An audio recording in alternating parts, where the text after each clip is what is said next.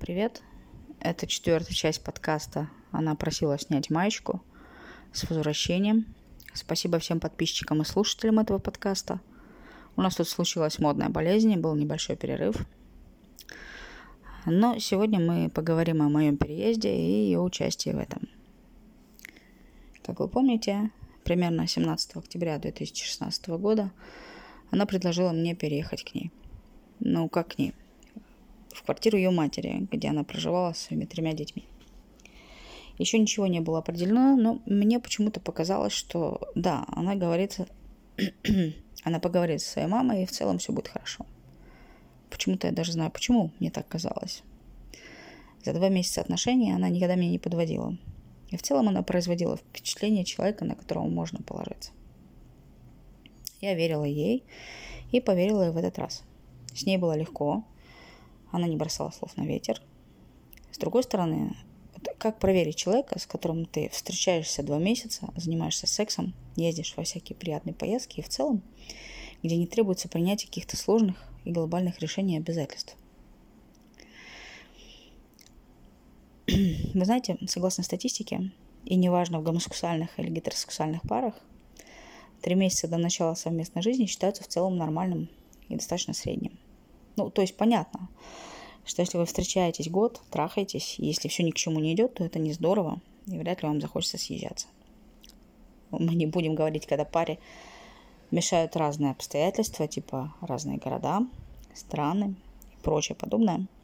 Ну и как говорят, что лесбиянки буквально сразу, как только познакомились, тут же кто-то из них берет чемодан и переезжает к своей пассии на второй день. Это тоже не здорово и нездорово. А три месяца – это такой средний срок, когда ты знакомишься с человеком, приглядываешься к нему, вы в самом деле прикольно проводите время, вы знакомитесь с его или ее детьми, его домом, друзьями, особенностями быта, досуга, его работы, профессией, прошлым, прочим, прочим, прочим. Понятно, что у вас все еще нет общего, вот оно скоро появится, и повсплывают разные интересности. А вот пока, и, в общем-то, вот это вот такое вот общее, которое появилось, оно все еще такое милое и сладкое. Вы знаете, у меня тут возник, как говорят на иврите, пиццулю, раздвоение. С одной стороны, я говорю себе, вот представь, что если она действительно любила тебя, хотела тебя, хотела с тобой жить, провести с тобой всю свою жизнь, ты любовь ее жизни, она твоей, и она, предложив тебе съехаться, буквально предложив себя и всю свою жизнь тебе, сделала это искренне, любя, ценя и желая тебя. И ты хочешь ее, любишь ее. Ты ждала только ее всю свою жизнь. Ну как? Вот скажите, как не ошибиться и узнать, что это правда?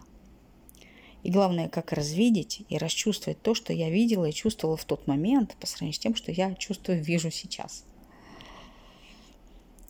с другой стороны, а вдруг это рыбалка?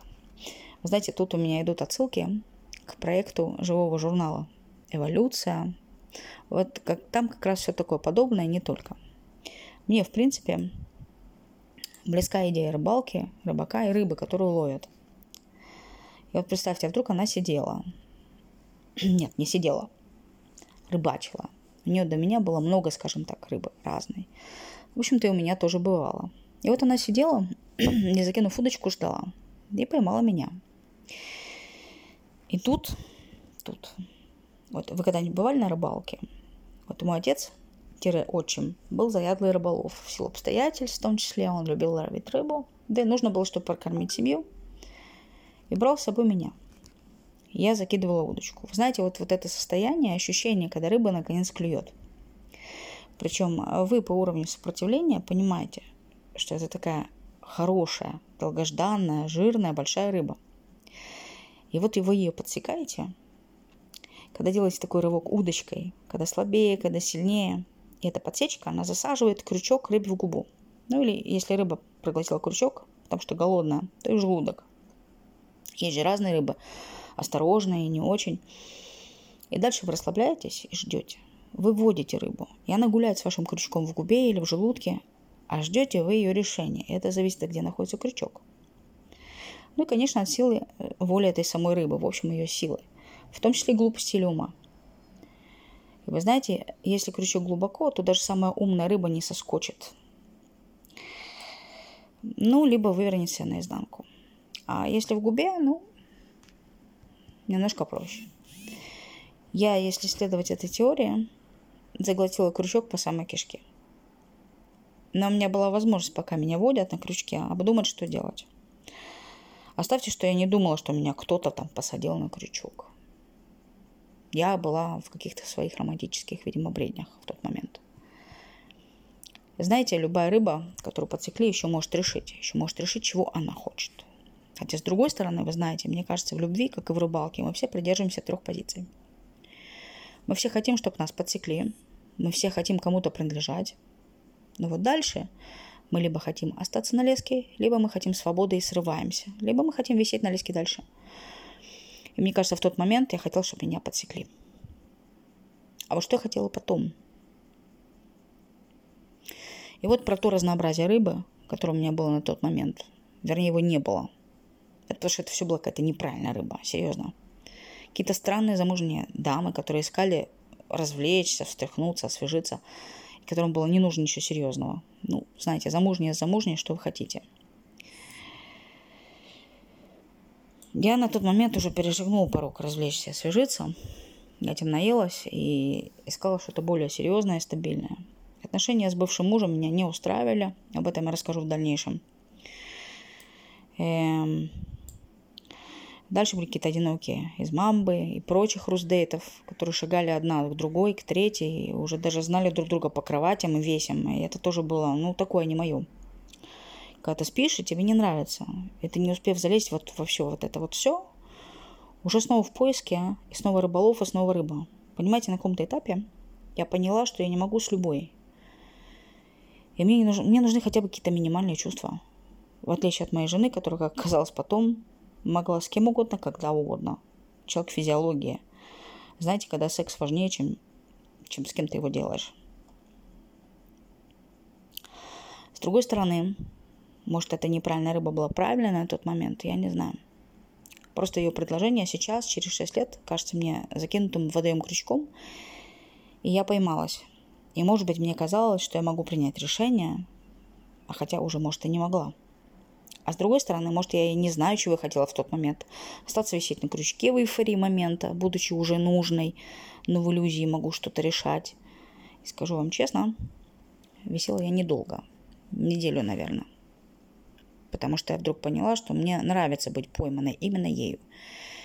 И мне будет жаль, что если я выплюну этот крючок, то, ну, я не знаю, я же не знала тогда, что она, оказывается, способна на долгие отношения, наезды, там, сям, туда, сюда.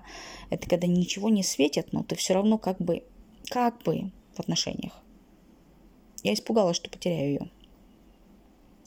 Это был один из многих моих страхов относительно ее потерять, забыть, остаться без нее. И самое интересное, боялась ли она также забыть и потерять меня. Я сейчас вообще во многом сомневаюсь. Сейчас особенно. Что было дальше? Я как человек честный, вот давайте вот посмеемся, хотя это вообще нифига не смешно. И порядочное, что еще смешнее, хотя на самом деле вообще не смешно. В общем, когда я поняла, что с крючка срываться я не хочу и не буду, я сказала своему тогда мужу, что хочу с ним поговорить.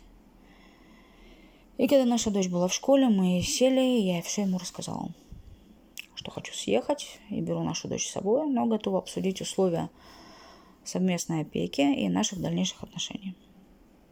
Дальше, к моему глубочайшему удивлению и ужасу, мой бывший муж сказал мне на удивление мудрые слова, как я теперь вижу с высоты всех этих лет. И вы знаете, если бы я тогда была та, что я сейчас, я бы, наверное, больше оценила то, что он мне сказал тогда.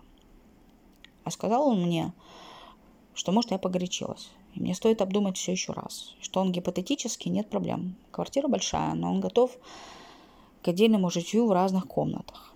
До момента, как я приму правильное стопроцентное решение, в целом знаете, я спустя годы вижу, вы знаете, он гордый всегда был. Ну, в общем-то, я гордая, да. Но гордый мой бывший муж сказал мне тогда, что, в принципе, готов меня подождать. И ничего страшного, что пусть я погуляю. Я решу, что мне лучше с ней или, или с какой-то другой женщиной.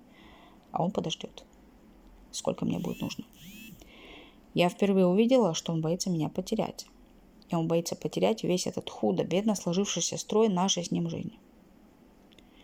И теперь я вижу, что он в целом думал дальше, чем я, и боялся не просто так, а думал он о том, о чем не думала в тот момент я.